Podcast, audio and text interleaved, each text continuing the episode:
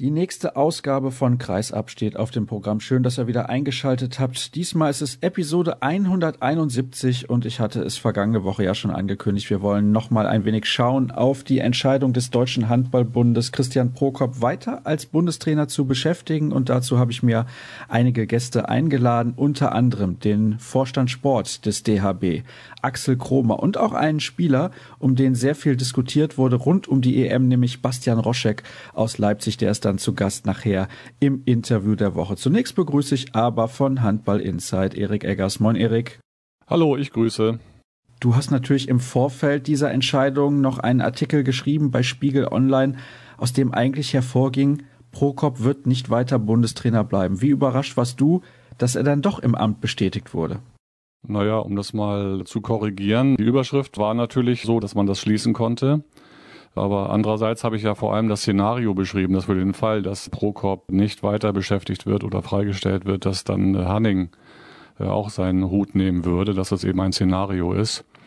Und ich war mir aber schon doch voll bewusst darüber, irgendwie, dass im DHB-Präsidium die Machtverhältnisse so sind, dass Hanning eigentlich eine gute Position hatte. Ja, das war nur die Frage, wie stark die Position der Liga tatsächlich ist und ob die Liga wirklich so viel Druck entwickeln würde, dass das DHB-Präsidium dann irgendwie da mitgeht. Darum ging es eigentlich und um keine andere Frage. Es gibt auch unter den Landesverbandsvertretern im Präsidium einige Leute, die hinter Hanning stehen, schon seit Jahren und insofern hat mich jetzt diese Entscheidung nicht so wirklich überrascht es kam ja dann doch relativ plötzlich. Man hatte ursprünglich gesagt, im März wolle man eine Entscheidung verkünden. Aber ich muss ganz ehrlich sagen, es ist jetzt gut, dass es mal entschieden wurde und verkündet wurde, denn es war schon relatives Rumgeeier, finde ich.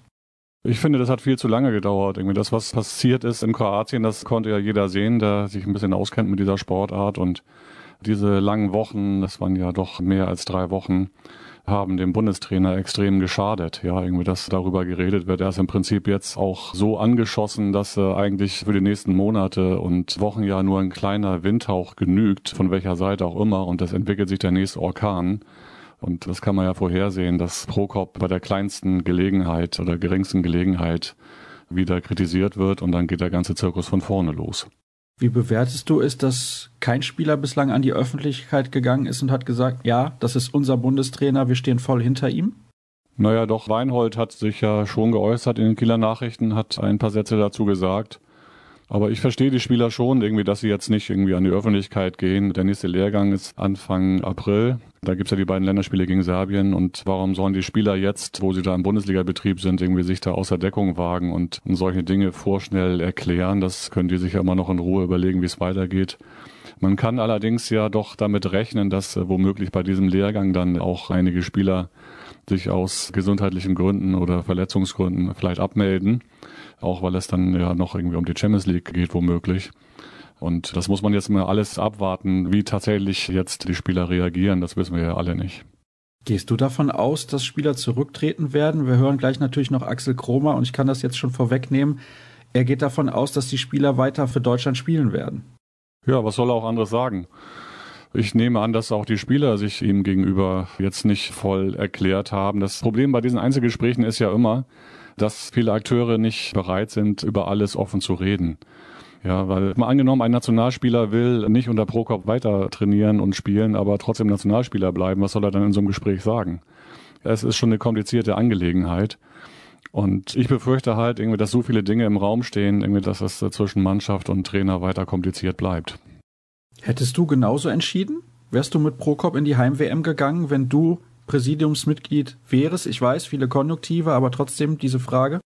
Ja, ich bin ja kein Funktionsträger und wie ich entschieden hätte, irgendwie das spielt sowieso keine Rolle. Darüber will ich jetzt irgendwie nichts sagen. Ich habe mich aber trotzdem gewundert, dass Prokop überhaupt weitermacht. Ich stelle mir irgendwie so vor, dass sowas in einer anderen Sportart passiert wäre, im Fußball beispielsweise. Oder nehmen wir mal jetzt irgendwie das aktuelle Beispiel Eishockey.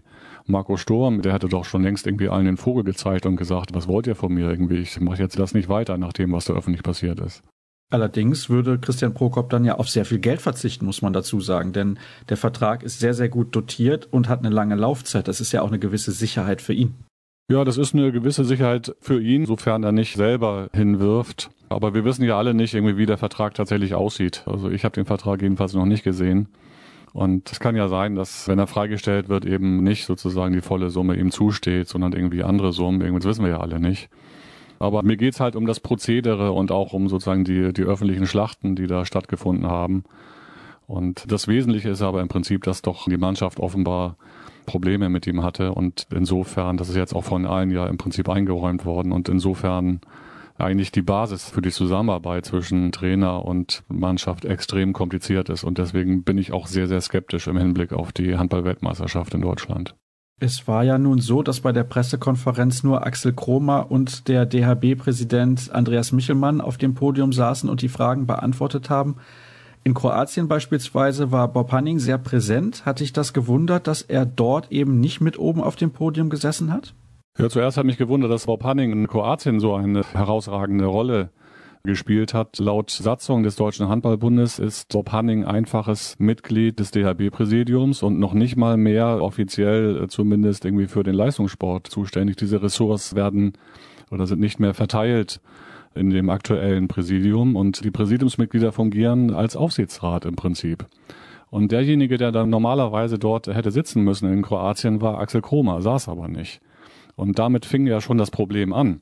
Ja, dass Bob Hanning so tut, irgendwie als wäre er immer noch für Leistungssport zuständig für alle Dinge und das in der Öffentlichkeit auch so wahrgenommen wird. Und ich nehme an, dass sich daran auch wenig ändern wird. Ja, dafür sind sozusagen die Verhältnisse so, wie sie sind. Und alle, die gedacht haben, dass sich jetzt mit der neuen DHB-Satzung diese Dinge ändern, die sind ja in Kroatien zumindest eines Besseren belehrt worden. Und was diese Veranstaltung da in Hannover angeht, gehe ich doch davon aus, das ist zumindest das, so wie ich das empfunden habe, war das im Prinzip ein Schauspiel. Ja, wenn tatsächlich irgendwie so ein riesen Diskussionsbedarf dort geherrscht hätte, ja, und man irgendwie alle Sachen von vorne bis hinten und von links nach rechts sich wieder angeschaut hätte, dann wäre man nicht in zwei Stunden durch gewesen mit dem Thema, ja, und dann hätte man die Presse auch nicht für 16 Uhr einladen können. Dann hätte diese Veranstaltung wahrscheinlich auch ein bisschen länger gedauert. Ja, also ich nehme an, dass eigentlich die Verhältnisse vorher schon geklärt waren und man deswegen auch bedenkenlos so eine Pressekonferenz für 16 Uhr ansetzen konnte. Sollte sich denn deiner Meinung nach dringend was ändern? Also dass beispielsweise bei den Turnieren Bob Hanning ich will nicht sagen, nicht mehr vor Ort ist, aber dass er zumindest überhaupt nicht an Pressekonferenzen teilnimmt, dass er nicht mehr in die Mixzone geht, um dort Fragen zu beantworten, weil das eigentlich nicht seine Aufgabe ist und vor allem nicht, dass er in der Halbzeit mit in der Kabine ist. Das finde ich vor allem sehr verwunderlich, weil das meiner Meinung nach auch extrem die Autorität des Trainers schwächt. Gut, das hat er ja auch immer gemacht. Das war unter Heuberger schon so, das war unter Sigurdsson auch teilweise so. Also hat auf jeden Fall immer vor der Kabine dann gestanden. Das habe ich auch selbst häufig gesehen und hat dann sozusagen bei diesen Taktikbesprechungen irgendwie auch seinen Senf dazu gegeben. Nun ist nun mal die aktuelle Satzung ist so, dass Bob Hanning offiziell für den Leistungssport gar nicht mehr zuständig ist, sondern eben als Aufsichtsrat fungiert. Und deswegen frage ich mich, was er da zu suchen hat. Eigentlich nichts. Das ist eigentlich der Job von Axel Kromer, da zu sitzen und das zu bewerten. Und man muss ja schon mal die Frage stellen, ist es überhaupt nötig, dass da, wenn es da um den reinen Sport geht, irgendwie dass nach jedem Spiel oder vor jedem Spiel dann noch ein weiterer DHB-Vertreter sitzt und zu sportlichen Sachen seinen Kommentar abgibt. Ja, das war unter Heiner Brandt nicht so. Da war der Bundestrainer so stark, dass nur er über den Sport gesprochen hat. Insofern ist äh, sozusagen diese, diese Konstellation ist einfach auch grundsätzlich sehr kompliziert gewesen aus meiner Sicht. Also das hört sich so an, als würdest du nicht davon ausgehen, dass sich in diesem Bereich irgendetwas ändert. Was muss sich denn bei Christian Prokops Vorgehensweise ändern, damit Besserung eintreten kann? Ja, weiß ich nicht. Ist kompliziert. Er ist ja so, wie er ist. Und was soll er nun machen? Egal, was er macht, wird ihm ja negativ ausgelegt werden. Also wenn er jetzt tatsächlich so einen Schritt auf die Mannschaft zugeht, dann wird das so interpretiert werden, dass er quasi einen Kotau vor der Mannschaft macht. Wenn er das nicht macht, dann wird berichtet werden, dass er sich nicht geändert hat und dass es irgendwie alles ganz schlimm enden wird in einer Katastrophe.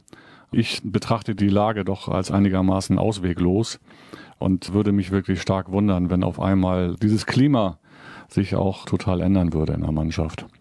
Dann wollen wir dieses Thema auch für diesen Moment abhaken. Wir kommen natürlich im weiteren Verlauf der Sendung nochmal darauf zurück. Ich habe aber noch andere Dinge, die ich gerne mit dir besprechen möchte, denn die Hörer haben danach gefragt und gesagt, was ist denn da eigentlich los? Wir haben in der aktuellen Ausgabe von Handball Insight gelesen, dass Sky-Übertragung beispielsweise der zweiten Liga plant. Nun ist es relativ interessant, das zu lesen, wenn man weiß, Sie haben den Talk von Stefan Kretschmer eingestellt. Sie schicken nicht mehr Kommentatoren zu jedem Spiel in die Halle. Wie ist das denn zu verstehen? Ja, es ist so zu verstehen, dass Burkhard Weber als Sky Sportchef, als diese Kooperation zwischen Liga und Sky angekündigt wurde, damals in Hamburg, das muss im Dezember 2016 gewesen sein, ja auch angekündigt hat, dass Sky sich um die zweite Liga kümmern werde, in welcher Form auch immer. Also es war damals die Rede davon, dass womöglich so Relegationsspiele oder Spitzenspiele in der zweiten Liga übertragen werden, um auch sozusagen der zweiten Liga, die ja Teil der HBL ist, auch gerecht zu werden. Das ist bisher nicht passiert, kann man sagen. Und nach dem, was ich gehört habe, wird aber Sky die Rechte, die Übertragungsrechte an der zweiten Bundesliga womöglich sublizenzieren. Das heißt, es wird einen anderen Anbieter geben, der sich mit der Übertragung dieser Zweitligaspiele beschäftigt, sodass die Zweitligavereine auch eine bessere Plattform bekommen. Schon heute ist es ja so, dass es Vereine gibt, ich nenne mal Hamm, die mit Sondergenehmigung der Liga beziehungsweise von Sky ja heute auch Streamings anbieten von den eigenen Spielen. Also es gibt da sozusagen Konzessionen seitens Sky, so dass ich auch davon ausgehe, dass diese Sublizenzierung tatsächlich stattfinden wird und demnächst die Zweitliga-Clubs auch wieder eine bessere Plattform haben, um sich zu zeigen medial. So wie ich weiß, läuft diese Sondergenehmigung noch für diese Saison für alle Vereine, die ihre Spiele live in der zweiten Liga streamen. Und dann ist es vorbei, was das angeht. Kann eigentlich ja nur auf Sport Deutschland TV hinauslaufen. Wenn du das so sagst, kann das sein, dass du damit nicht ganz falsch liegst. Gut, dann haben wir das, glaube ich, alle richtig verstanden. Ja, ich hätte gerne von dir auch noch eine Einschätzung zu den Fakten, die ich eben genannt habe. Kretschmers Talk wurde eingestellt. Sky schickt keine Kommentatoren mehr zu den 12.30 Uhr Spielen am Sonntag, wenn ich das richtig wahrgenommen habe. Das ist ein bisschen schade. Ist zu befürchten, dass Sky vielleicht in der kommenden Saison nur noch die Spiele überträgt, zu denen sie vertraglich verpflichtet sind. Ich glaube, 200 sind das. Dazu kann ich nichts sagen. Ich habe auch noch nicht irgendwie was gehört in dieser Richtung, dass Sky sich zu sowas schon entschlossen hätte. Da könnte ich jetzt irgendwie nur spekulieren. Die Möglichkeit besteht, weil im Vertrag diese Klausel tatsächlich ja so drinstehen soll. Das ist das, was zumindest mir immer erzählt wurde, von einer Seite irgendwie dies wissen müsste. Insofern kann es so enden. Aber es ist natürlich so, dass Guy auch selbst wirtschaftlich ein bisschen unter Druck steht und was sich dadurch äußert, dass sie ja teilweise Rechte aus anderen Sportarten ja auch schon zurückgegeben haben oder nicht dafür geboten haben. Und es geht einfach um neue Eigentümerverhältnisse in dem Laden. Und das zu überblicken, ökonomisch, was es ökonomisch oder auch rechtepolitisch bedeutet, ist kompliziert. Darum kümmert sich ja mein geschätzter Kollege Kai Pahl in seinem Blog Alles außer Sport sehr intensiv und ausführlich und beobachtet das. Aber das, wie gesagt, das sind alles Dinge, die man, glaube ich, irgendwie heute im Februar so noch gar nicht absehen kann, was dann im Sommer tatsächlich passiert. Ja, diesen Blog, den kann man auf jeden Fall mal lesen. Sehr, sehr interessant, was Kai Pahl dort immer alles auflistet, auch was ausländische TV-Rechte angeht und verschiedene Sportarten. Dort kann man tatsächlich sehen, was alles im deutschen TV oder online übertragen wird. Sämtliche Sportarten. Auf jeden Fall ist das einen Blick wert. Erik, dann danke ich dir für deine Aussagen und dann soll es das gewesen sein mit dem ersten Teil der heutigen Sendung. Wir machen eine kurze Pause an dieser Stelle und gleich sind wir zurück mit Episode 171. Weiter geht's mit der heutigen Ausgabe von Kreisab und es ist das zentrale Thema der aktuellen Sendung, denn letzte Woche ging das alles etwas spannend. Zur Sache würde ich jetzt nicht sagen, aber es war zeitlich relativ knapp und deswegen habe ich gedacht, lade ich doch ein paar Beteiligte ein für die aktuelle Sendung und der erste, der sozusagen hautnah mit dabei war, ist der Vorstand Sport des Deutschen Handballbundes, das ist Axel Kromer. Hallo Axel. Hallo. Ja, ich würde gerne zunächst von dir mal wissen, wie hast du eigentlich die Reaktion so der Leute wahrgenommen, die auch direkt dabei waren bei der Pressekonferenz? Denn mit allen, mit denen ich gesprochen habe, die waren sehr überrascht von eurer Entscheidung. Ja, ich denke, die, Reaktionen, die waren unterschiedlich. Wir haben von natürlich einen sehr guten Blick gehabt vom Protest nach vorne und haben auch ein paar wirklich fröhliche Gesichter gesehen. Ich habe mir nachher auch mal erkundigt, was denn der Grund war für nahezu Freudenausbrüche. Das waren dann gewonnene Wetten im Journalistenkreis weil da die Meinung doch intern nicht ganz so einheitlich war, wie sie vielleicht vorher in verschiedenen Gazetten auch zu lesen war, wo ja viele glaubten, sie wissen schon, dass das Ergebnis negativ ausfallen wird und das hat uns aber nachher gezeigt, dass das Ergebnis auch von den Journalisten nicht so eindeutig erwartet worden wäre. Es war eindeutig, das hat ja auch der Präsident gesagt, Andreas Michelmann. Ich möchte aber kurz nochmal nachhaken. Du liest ja wahrscheinlich dann auch die Berichte. Also ich meine, wenn man in der Handballwelt unterwegs ist, dann liest man natürlich auch auf den verschiedenen Seiten oder auch die Zeitungsberichte.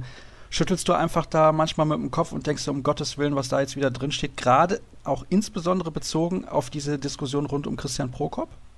Ja, generell ist es ja auch so, dass Journalisten genau das schreiben sollen, was sie eben auch wahrnehmen. Es ist immer bloß dann ein bisschen ernüchternd, wenn ich dann merke, dass Journalisten und andere Journalisten einfach abschreiben. Es gibt also einen, der glaubt, er hat recherchiert und dann kommen andere und sagen, ich habe das gelesen, was mein Kollege geschrieben hat, muss das eben anderen Worten nochmal wiedergeben.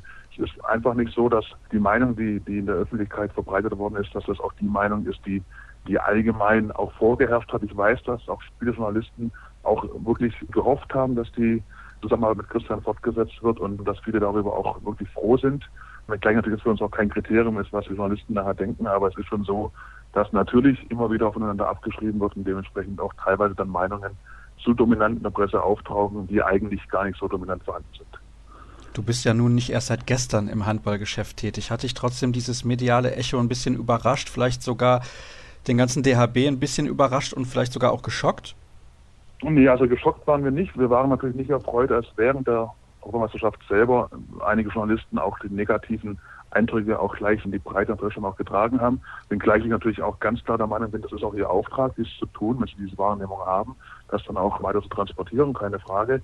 Dieses Medienecho haben wir uns ja auch mit Erfolgen der Vergangenheit auch erarbeitet. Ich meine, wenn wir eine EM spielen und keiner schaut zu, dann wissen wir auch warum, nämlich deswegen, weil es keiner interessiert, weil wir nicht erfolgreich genug waren. Das haben wir uns durch die Erfolge in den letzten Jahren wieder erarbeitet, Gott sei Dank. Und deswegen sind wir dann auch ganz klar bereit zu akzeptieren, dass dann eben, wenn es dann mal nicht so gut läuft, dann eben auch über den Misserfolg oder über den ausbleibenden Erfolg auch berichtet wird. Das hat uns nicht überrascht, aber wir haben natürlich auch die, die Kehrseite der Medaille auch wieder deutlich kennengelernt.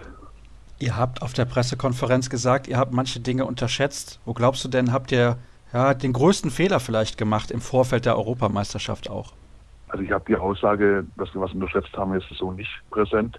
Aber mit Sicherheit haben wir schon auch festgestellt, dass, dass einige Dinge ähm, dann doch deutlich ausschlagen, obwohl sie vielleicht gar nicht so deutlich bekannt waren und dass plötzlich vermeintliche Fragezeichen bei Spielern in Auszeiten, sich dann auch so intensiv thematisiert werden, ist sicherlich für uns auch eine wichtige Erkenntnis, dass wir dann eben auch gucken müssen, dass, dass wir auch von der Wirkung her wieder so auftreten, dass auch gar nicht da die, die Türen geöffnet werden, um, um Interpretationen dann vorzunehmen. Aber das sind Sachen, die sind nicht unser Hauptthema. Unser Hauptthema wird sein, wir müssen uns auf handballerische Themen konzentrieren. Wir müssen da im Nationalteam wieder alles dafür investieren, um da richtig gut zu werden. Und wenn das alles richtig gut ist, dann glaube ich, ist auch es für jeden Journalisten schöner zu arbeiten, wenn er von Erfolgen berichten kann. Das ist nämlich für uns alles das Schönste. Also Axel, wenn es nach mir geht, könnt ihr gerne nächstes Jahr Weltmeister und 2020 Olympiasieger werden. Da habe ich als letzter was dagegen, da bin ich ganz ehrlich. Das habe ich ja eben auch gesagt. Ich weiß natürlich sehr wohl, dass die Journalisten auch alle froh sind, wenn sie von Erfolgen berichten können. Sie sind auch alle froh, wenn sie bis zum Finale dabei sein können und auch mit Euphorie und mit Begeisterung auch einem Team die Daumen drücken können. Das ist mir vollkommen klar. Und deswegen weiß ich auch, dass unser Auftrag ist, sportlich erfolgreich zu sein, um genau das zu ermöglichen, weil sowohl Fans als auch Journalisten sind deswegen auch gerne in diesem Bereich tätig. Während dieses ganzen Prozesses der EM-Analyse, wo lag die größte Schwierigkeit für dich? Also erstmal eine Analyse ist immer, immer deswegen schwierig, weil man ja von verschiedenen Seiten auch draufschauen muss. Wir haben natürlich zum einen die handballspezifische Sachen thematisieren müssen. Wir haben überprüft, ob, ob sportfachlich die Dinge so gemacht worden sind, wie sie auch immer erfolgsversprechend gewesen wären, wobei man da auch immer ganz klar sagen muss, wir können, selbst wenn wir Europameister werden, können wir sicherlich Phasen in dem Turnier finden, auch haben wir auch vor zwei Jahren schon gefunden, wo Dinge nicht optimal gelaufen sind, wo eventuell auch Erfolge mit einem Quäntchen Glück auch eben organisiert worden sind. Und deswegen ist es natürlich immer dann auch einfach, Dinge zu finden, die, wenn man das Ergebnis kennt, im Nachhinein, wo man sagen kann, hätten wir anders größere Erfolgschancen gehabt. Das ist das eine Thema gewesen. Dann ist sicherlich auch sehr spannend gewesen, dieser Bereich Kommunikation. Sprich, wir haben überprüfen müssen, in welchen Bereichen da Fehler gemacht worden sind. Und da haben wir ganz klar festgestellt, dass wir auch in der Vergangenheit schon, aber auch jetzt auch bei dieser EM sicherlich zu wenig im Dialog gestanden haben, bei Meinungen von Spielern auch, die eben auch eine große Erfahrung haben. Wir haben, wir haben Spieler dabei, die spielen, wenn sie gegen, gegen Dänemark spielen oder wenn sie gegen Schweden spielen oder wenn sie gegen Spanien spielen, gegen Vereinskameraden, gegen ehemalige Vereinskameraden. Sie haben da eigene Erfahrungen gesammelt, sowohl im Training, aber auch in den anderen Wettspielen. Und dementsprechend kann man natürlich auch denen ihre Kompetenzen auch mit einbeziehen, um sie dann für die selbst zu entscheidende Taktik des Trainers dann eben auch irgendwo mit einzubauen. Und es wird immer dabei bleiben, dass wir mündige Spieler haben wollen. Die müssen wir auch nutzen. Aber die schlussendliche Entscheidung ist eindeutig beim Trainer, deswegen ist er auch eingestellt. Aber dieses Thema mangelnde Kommunikation zwischen eurer Seite und den Spielern hat doch eigentlich nicht unbedingt was im Speziellen mit Christian Prokop zu tun. Das ist ja eine Sache, die bei jedem Trainer irgendwie vorhanden sein sollte, diese Mündigkeit der Spieler. Ja, ich habe deswegen auch heute schon ein Gespräch geführt, wo ich auch drüber lachen musste, dass das Thema Kommunikation jetzt plötzlich so hochgekocht wird, weil wir hatten sicherlich vor Christian Prokop einen Bundestrainer, der nicht dafür bekannt war, mit stundenlangen Gesprächen Entscheidungen zu fällen, sondern der sehr, sehr ruhig und sehr zurückhaltend war, die Spieler sehr oft auch ihnen die Ruhe gegeben hat, die sie auch haben wollten und weniger Dialog gesucht hat. Da ist es kein Problem gewesen. Das zeigt eben auch immer, dass das Ergebnis oft auch die Reaktionen irgendwo oder auch die Interpretation besteuert. Damals war sehr oft vieles erfolgreich und deswegen war das genau das Richtige. Und jetzt haben wir eben sportlich auch keinen Erfolg gehabt. Zudem haben wir einfach auch nicht gut Handball gespielt. Und dann kommen natürlich Themen auf, die beim Erfolgsfall nicht aufgekommen wären. Das ist gar keine Frage. Das kennen wir aus der Vergangenheit. Wir haben auch die WM im letzten Jahr unter Dago Sigurdsson und auch damals war ich auch noch Co-Trainer, also ich mit keine Schuld irgendwann zuweisen, nicht erfolgreich bestritten. Und dann sind die Stimmen nicht laut geworden. Vielleicht auch deswegen, weil eben der Wechsel ohnehin schon feststand. Wer weiß, was geschehen wäre, welche Eigenarten von dem damaligen Trainer und Trainerteam thematisiert worden wären, wenn wir im Amt geblieben wären. Habt ihr einen Fehler gemacht, dass ihr damals nicht in die Analyse gegangen seid? Denn Bob Hanning hat ja zuletzt auch gesagt, ja, wir hatten dann den Trainerwechsel und deswegen haben wir nicht analysiert. War das ein Fehler von euch? Ja, also die Frage ist ja, was wirklich Analyse ist. Natürlich haben wir analysiert. Ich war damals noch Co-Trainer und wir haben natürlich auch geschaut, was, was ist sportlich gut gelaufen, was ist sportlich nicht gut gelaufen, welche Entscheidung war richtig. Damals gab es auch schon Themen, die natürlich analysiert worden sind. Sprich, war eine Nachnominierung von einem Spieler richtig, der die Vorbereitung nicht gemacht hat? War eine Nachnominierung von einem Spieler richtig, der schon vor Jahren den Rücktritt erklärt hat? Aber das ist immer im Nachhinein, ist es immer auch jetzt was Neues wieder. Wir müssen sagen, wir hatten das damals interpretiert. Wir hätten mit dem damaligen Trainerteam das vielleicht dann so gemacht und haben jetzt aber auch Entscheidungen zu treffen oder auch treffen zu lassen von einem neuen Trainerteam, dem wir auch komplett vertrauen natürlich. Und deswegen macht es auch keinen Sinn, dann immer die alten Erfahrungen der anderen sportlichen Führung dann auch mit der neuen Führung auch abzugleichen. Natürlich, wir haben ja auch einen Transfer gehabt, wir haben Alex Hase dabei gehabt, der in beiden Trainerteams dabei gewesen ist. Der hat sicherlich auch von seinen Erfahrungen, auch von der WM-Analyse 2017, dann sicherlich auch profitieren können, hat die auch eingebracht. Nun stehen die nächsten Länderspiele an, Ende März, Anfang April, glaube ich, gegen Serbien. Das sind zwei Testspiele, also Spiele, die nicht von großer sportlicher Bedeutung sind, möchte man meinen. Aber es geht natürlich auch darum, welches System wird vielleicht gespielt. Da wurde auch sehr, sehr viel diskutiert. Wie habt ihr das intern diskutiert? War das für euch auch eine Systemfrage, dass ihr gesagt habt, ja, es ist anders, sowas auf Clubebene zu trainieren, wo du jeden Tag die Möglichkeit hast, mit deiner Mannschaft diese Dinge einzustudieren. Und bei der Nationalmannschaft sieht das deutlich anders aus. War das auch Gesprächsthema in den Diskussionen mit Christian Prokop? Also prinzipiell haben wir ja auch gesagt, dass Inhalte der Analyse auch bei uns intern bleiben werden. Aber ich meine, wenn du die Aussage triffst, dass es einfacher ist, ein System zu implementieren, wenn ich jeden Tag mit dem, mit dem Team zusammenarbeite und das über ein ganzes Jahr hinaus, dass es einfacher ist, dann ist es auch klar, dass es auf den ersten Blick eindeutig ist. Aber wir brauchen jetzt auch nicht davon reden, dass wir einen unglaublichen anderen Handballspieler haben als in der Vergangenheit. Das ist einfach auch eine Sache, die wird auch nachgesprochen, die wird auch von vielen Leuten einfach wiederholt, weil es irgendwo gelesen worden ist. Wenn ich jetzt diejenigen, die es behaupten, mal frage, wo die Differenzen liegen, wo der Unterschied ist zwischen der Abwehr, die vielleicht vor, vor einem Jahr gespielt worden ist und die jetzt gespielt worden ist, werden die wenigsten auch darauf antworten können, weil das sicherlich nicht so immens ist, wie es aktuell auch dargestellt wird. Aber selbstverständlich ist auch das Thema Abwehr genauso wie Gegenstoß und Angriff natürlich auch Teil der Analyse gewesen. Die Spieler haben ja auch eine Rolle gespielt, jetzt schon in unserem Gespräch natürlich, aber auch in den Tagen nach der Europameisterschaft, wenn sie sich geäußert haben. Alles wird mit Argusaugen betrachtet, jede Aussage wird vorne und hinten interpretiert. Die Frage, die sich natürlich dann auch viele stellen, ist jetzt, wie viele dieser Spieler waren für euch überhaupt Ansprechpartner? Also ihr werdet ja nicht mit der ganzen Mannschaft gesprochen haben, also ohne konkrete Namen zu nennen, aber wie viele habt ihr euch überhaupt rausgepickt? Sind das dann nur die Erfahrenen gewesen? Wie sah das ungefähr aus? Das sind auch Details, die ich nicht thematisieren möchte, aber wir haben mit deutlich mehr als der Hälfte der Spieler auch, auch den Dialog gesucht. Wir haben natürlich auch versucht, uns eine Mischung der verschiedenen Charaktere auch rauszusuchen. Wir haben jetzt nicht nur die genommen, von denen man schon in verschiedenen Gazetten lesen konnte, dass einige Dinge hinterfragt werden. Wir haben auch diejenigen genommen, die, die auch auf den ersten Blick erstmal sehr positiv gewirkt haben. Und das muss man auch ganz klar sagen, dass das Bild eben auch genauso ist, dass wir von allen Bereichen Spieler im Team haben. Und dass natürlich auch so ist, dass einige Spieler mit mehr Erfahrung eben auch mehr Vergleichsmöglichkeiten nutzen können. Und deswegen haben wir auch mit erfahrenen Spielern natürlich öfters gesprochen als mit denjenigen, die vielleicht das ein oder andere Mal dabei gewesen sind. Es war ja nun von eventuellen Rücktrittswellen zu lesen. Da wirst du mir wahrscheinlich auch sagen, kompletter Blödsinn. Befürchtest du irgendwas in die Richtung, dass jetzt Spieler sagen, ich höre auf, in der Nationalmannschaft zu spielen, weil Christian Prokop Trainer bleibt? Also ich kann das nur aus meiner Sicht sagen. Wenn ich die Chance hätte, nächstes Jahr eine Heimweltmeisterschaft zu spielen und eventuell danach Olympia, würde ich ja den Teufel tun, aus der Nationalmannschaft zurückzutreten.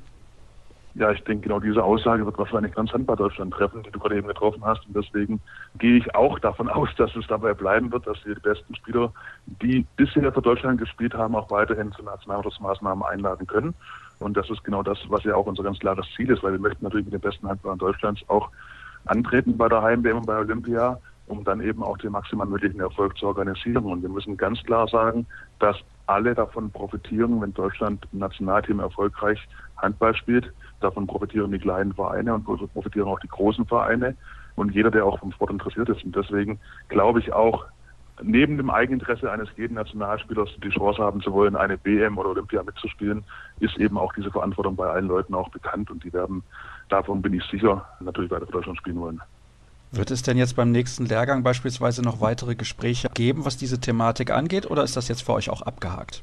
Na, wir haben ja angekündigt, dass wir bereits die Gespräche begonnen haben vor der Entscheidung und der Pressekonferenz, die jetzt vergangenen Montag stattgefunden haben. Und wir haben auch gesagt, dass es genauso weitergehen wird. Wir werden ja nicht nur, um, um eine Pressekonferenz abhalten zu können, mal ein bisschen in Dialog gehen, danach sagen, das war's jetzt wieder.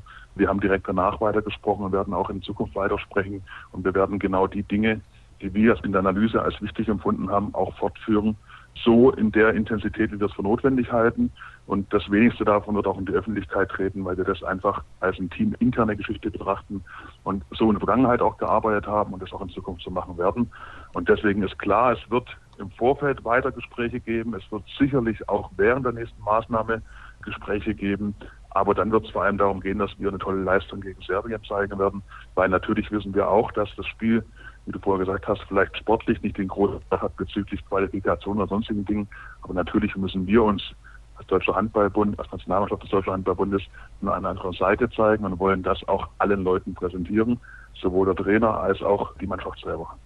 Abschließend noch eine letzte Frage, weil die Hörer das gerne wissen wollen. Oliver Rockisch ist so ein bisschen untergetaucht während der Europameisterschaft. Steht da eventuell eine Veränderung an, was die Personalie angeht? Also Olli Rockisch untergetaucht, das habe ich nicht wahrgenommen, ganz ehrlich, weil Olli Rockisch ist allgegenwärtig im Team gewesen. Ich habe jetzt natürlich auch nicht wie ihr den Blick von außen drauf gehabt, aber ich habe bei Olli Rockischs Verhalten keine Änderung wahrnehmen können. Also von daher kann ich da wirklich das Gas rausnehmen. Gut, dann wäre das auch geklärt. Axel, ich danke dir recht herzlich, dass du dir die Zeit genommen hast, denn ich weiß, dass du gerade in diesen Tagen besonders viel zu tun hast. Das soll es gewesen sein mit diesem Teil der Sendung. Kurze Pause und dann geht's gleich weiter. Hier bei Kreis ab.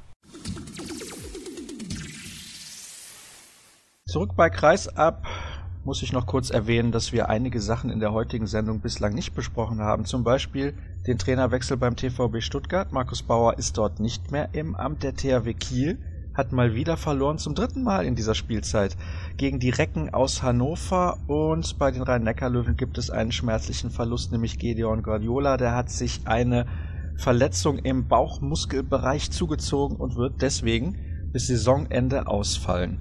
Das besprechen wir aber in den nächsten Ausgaben sicherlich noch ein wenig intensiver und dann denke ich, werden wir auch insbesondere nochmal auf die Situation in Stuttgart eingehen, die ja seit einigen Wochen nicht gewonnen haben. Jetzt gab es dann aber ein wichtiges Spiel am vergangenen Wochenende. Das Interview, was jetzt kommt, haben wir aber vorab aufgezeichnet. Deswegen kann ich noch nicht sagen, wie diese Partie denn ausgegangen ist. Jetzt kommen wir aber zum Interview der Woche und die Sendung endet, glaube ich, so spannend, wie sie begonnen hat. Und ich sage Hallo und herzlich willkommen an Bastian Roschek. Hallo Bastian.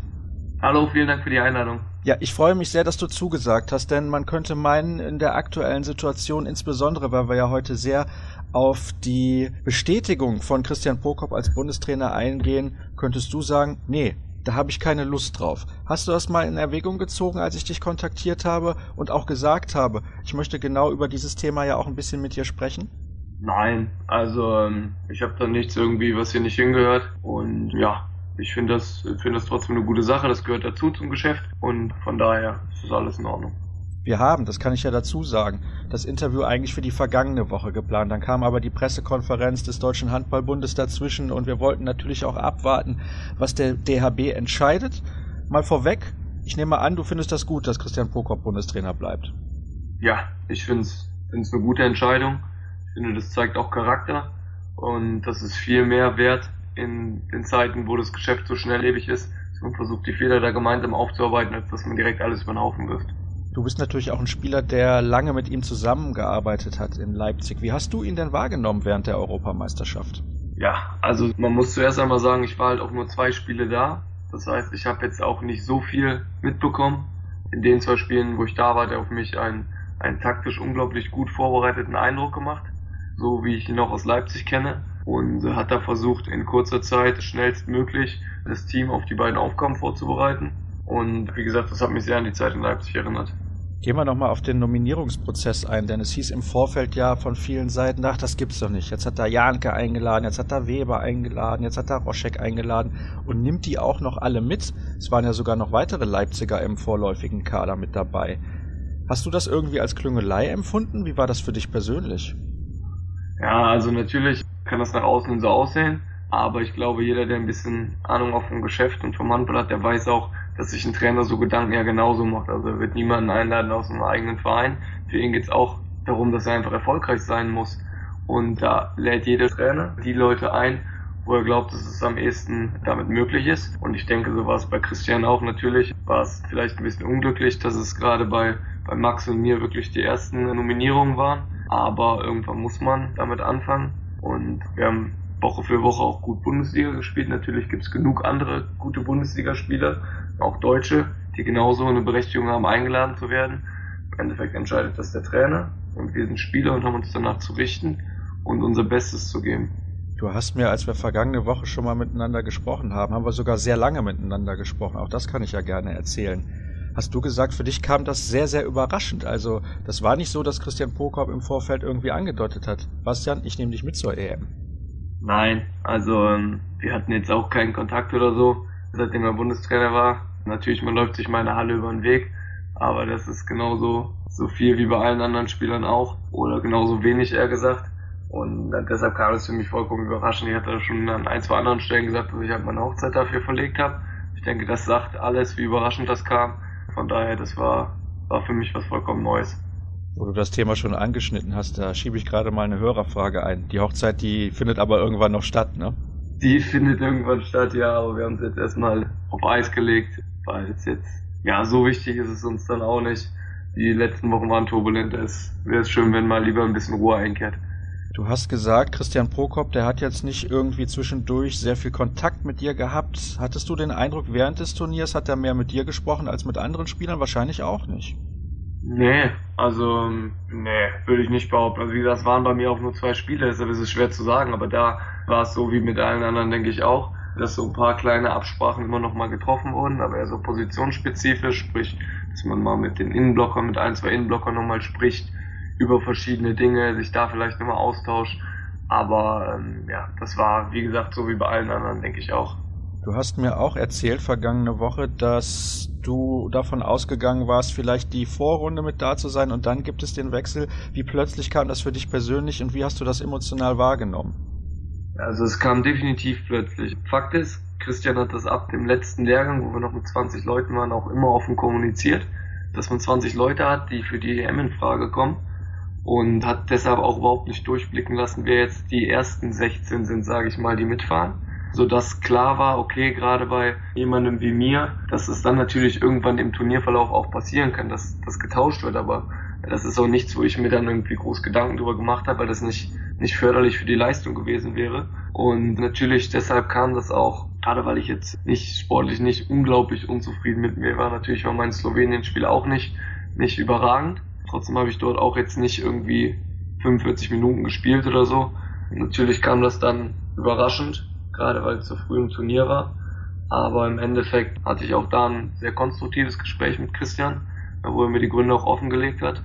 Und ich denke, das hat mir im Nachhinein nach dieser ersten großen Enttäuschung auch geholfen, das Ganze gut zu verarbeiten. Im Endeffekt ist das meine Aufgabe als Spieler, so etwas zu akzeptieren, weil der Trainer trifft die Entscheidung und er trifft die Entscheidung nicht für oder gegen einen Spieler, sondern für den deutschen Handball. Wenn in der Situation der Meinung ist, dass es richtig ist, dann ist das so und dann geht es einfach nur um den Erfolg des deutschen Handballs.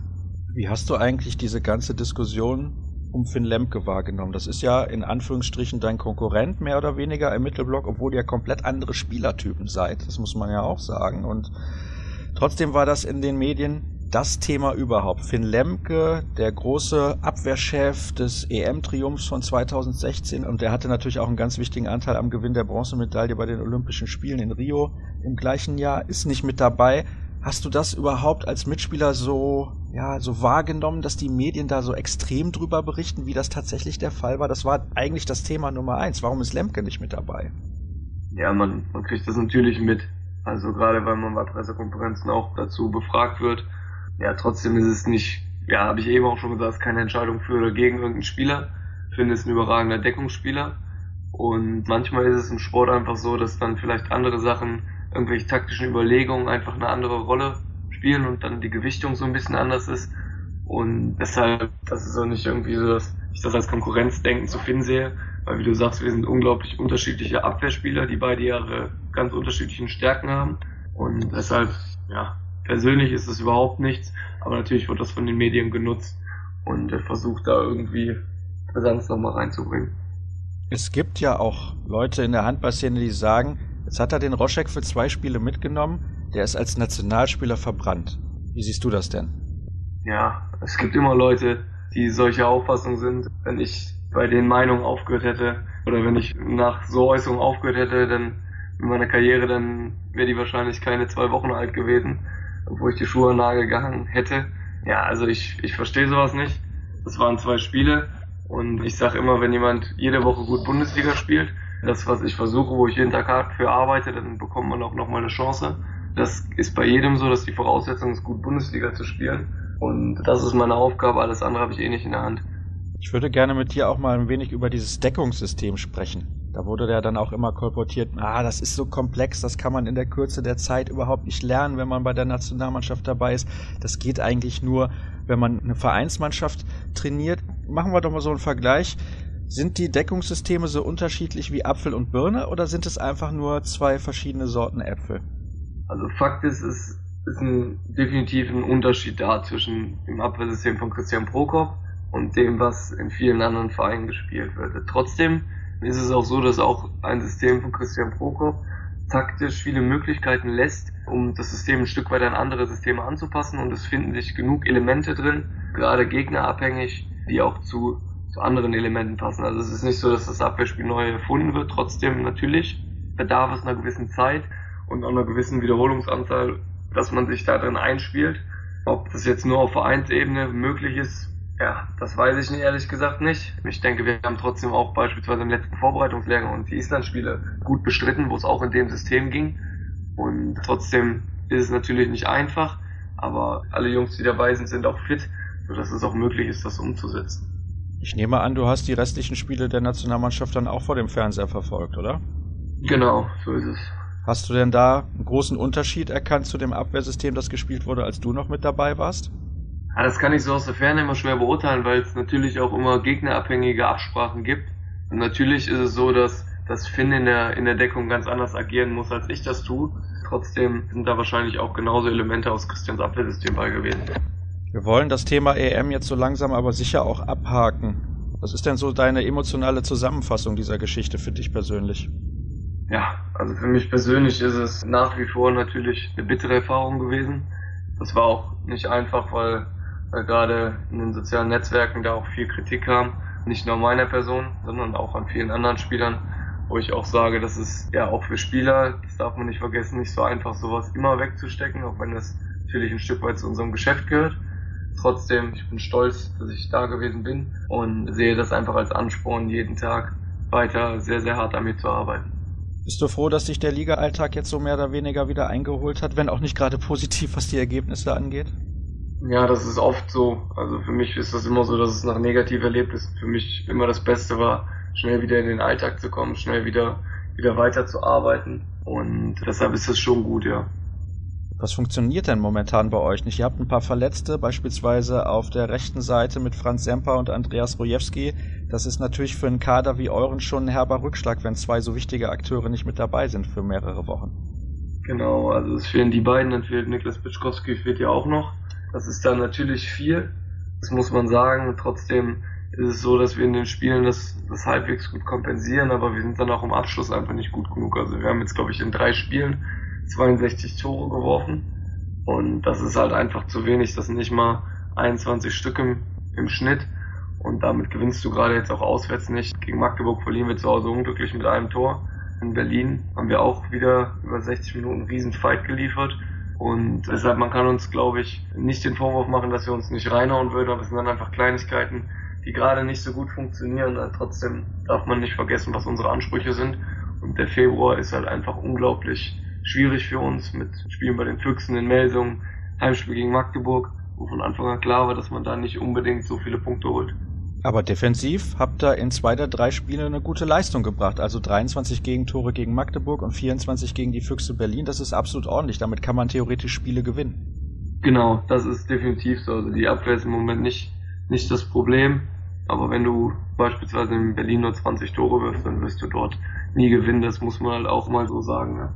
Und es wurden ja auch dann einige Tore, wenn ich das richtig gelesen habe, denn ich konnte das Spiel nicht komplett verfolgen, über den Tempo-Gegenstoß erzielt. Also da ist man dann ja auch gar nicht in der Positionsabwehr, um dann eventuell noch ein paar Gegentreffer mehr zu verhindern.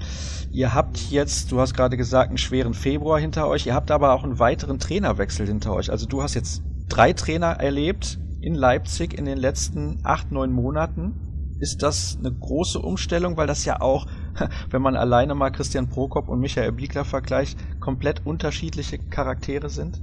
Ja, also es sind definitiv am Anfang, es sind unterschiedliche Charaktere. Trotzdem merkt man hier auch Woche für Woche, dass dieses Projekt hier DFK ein Stück weit besonders ist. Ich glaube, diese Teamzusammenstellung, die hier getroffen wurde, ist irgendwie relativ gut charakterlich und das passt gut. Auch jemand wie Michael Biegler passt wahnsinnig gut hier rein.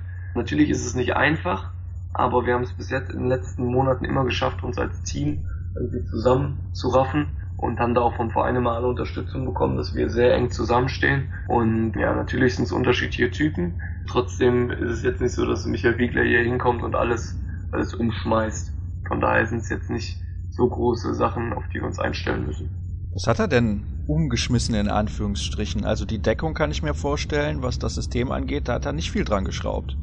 Nee, also es sind wirklich nur Kleinigkeiten, dass er verschiedene taktische Dinge mit reinhaben will. Bei ein, zwei Sachen sagt, hm, das möchte er ein bisschen anders machen, aber das sind eher nur so, so Nuancen. Natürlich hat er auch einen ganz anderen Führungsstil. Er hat eine ganz andere Erfahrung als andere Trainer und hat natürlich auch eigene Trainingsmethodiken über die Jahre entwickelt. Die unterscheiden sich immer von Trainer zu Trainer. Trotzdem haben wir auch mit André Habe noch einen Co-Trainer, der ja auch die Strukturen kennt, sodass das eher hier ein Trainerteam ist, als ein Alleingang von irgendwem. Die nächsten Spiele für euch, die haben es zu teilen zumindest in sich. Bist du froh, dass jetzt erstmal ein paar Tage Pause sind? Ihr spielt dann Anfang März gegen die Eulen aus Ludwigshafen, sicherlich ein Gegner, vor allem beim Heimspiel, den ihr schlagen müsst. Und dann geht's auswärts zu den Rhein-Neckar-Löwen im DHB-Pokal. Das wird schon eine ordentliche Hausnummer, da weiterzukommen. Ja, das mit Sicherheit. Also jetzt heute einen Tag nach dem Spiel bin ich froh, dass wir jetzt mal ein paar Tage kein Spiel haben. Ich denke, das tut dem Körper auch mal ganz gut. Ansonsten haben wir in der Liga natürlich im März viele Aufgaben, wo wir punkten müssen. Ich freue mich, dass wir im März viele Heimspiele haben. Das ist immer, immer schön. Und natürlich zu den rhein löwen fahren wir natürlich auch in einer Riesenportion Respekt. Wir wissen, dass wir dort absolute Außenseiter sind. Aber wir haben letztes Jahr einmal das Feine Vor erlebt und das ist ein unglaubliches Gefühl, dort einzulaufen. Also ich glaube, ich hatte noch nie vor einem Spiel so eine Gänsehaut wie da. Und wenn man einmal da war, dann möchte man natürlich gerne nochmal hin. Wäre es eine Enttäuschung, wenn er nicht unter die ersten acht kommt, wenn er jetzt schon so gut steht in der Tabelle? Ihr habt ja auch ein bisschen was an Vorsprung herausgearbeitet auf Vereine wie Wetzlar, Lemgo oder Minden.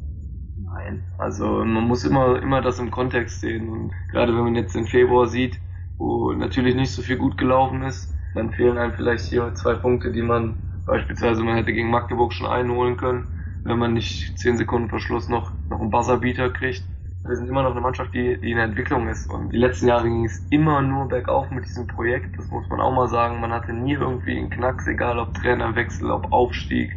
Es ist immer nur bergauf gegangen und man muss natürlich das auch mal realistisch einordnen, dass wir oft an unserem Maximum gespielt haben. Und wenn dann mal zwei, drei Spiele nicht so gut laufen in der Saison, dann wirkt sich das halt in der Tabelle vielleicht mal auf einen Platz aus, sodass man sich davon nicht blenden lassen darf. Naja, also vier Punkte hinter dem THW Kiel nach 22 Spielen. Ich glaube, das hättet ihr vor der Saison auf jeden Fall unterschrieben. Da wusste man natürlich nicht, dass die Kieler eine sehr schwere Spielzeit vor sich haben werden. Werden denn Andreas Rojewski, Franz Semper und Niklas Pitschkowski bei dem Pokalspiel beispielsweise schon wieder eingreifen können? Wie weit sind die? Also Franz Semper definitiv nicht. Der hat ja eine Hüft-OP.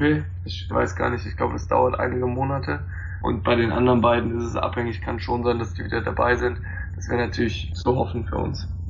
Absolut, denn auch für uns wäre das zu hoffen, damit es ein spannendes und interessantes Spiel wird. Bastian, ich danke dir recht herzlich für ein offenes Gespräch. Ich glaube, es ist so geworden, wie wir das ungefähr vor einer Woche angedacht haben auch wenn es jetzt ein bisschen hinausgezögert wurde, eben durch die Pressekonferenz des Deutschen Handballbundes, dir und deiner Mannschaft natürlich in den kommenden Wochen weiterhin viel Erfolg und vielleicht sehen wir uns dann irgendwann ja auch nochmal bei der Nationalmannschaft. Dann soll es das gewesen sein mit der aktuellen Ausgabe von Kreisab. Alle weiteren Infos, das wisst ihr, findet ihr wie immer unter facebook.com slash kreisab, bei Twitter at kreisab.de und auch bei Instagram sind wir unterwegs unter dem Hashtag Kreisab. Das war's für diese Woche und nächste Woche sind wir dann wieder für euch da. Bis dann.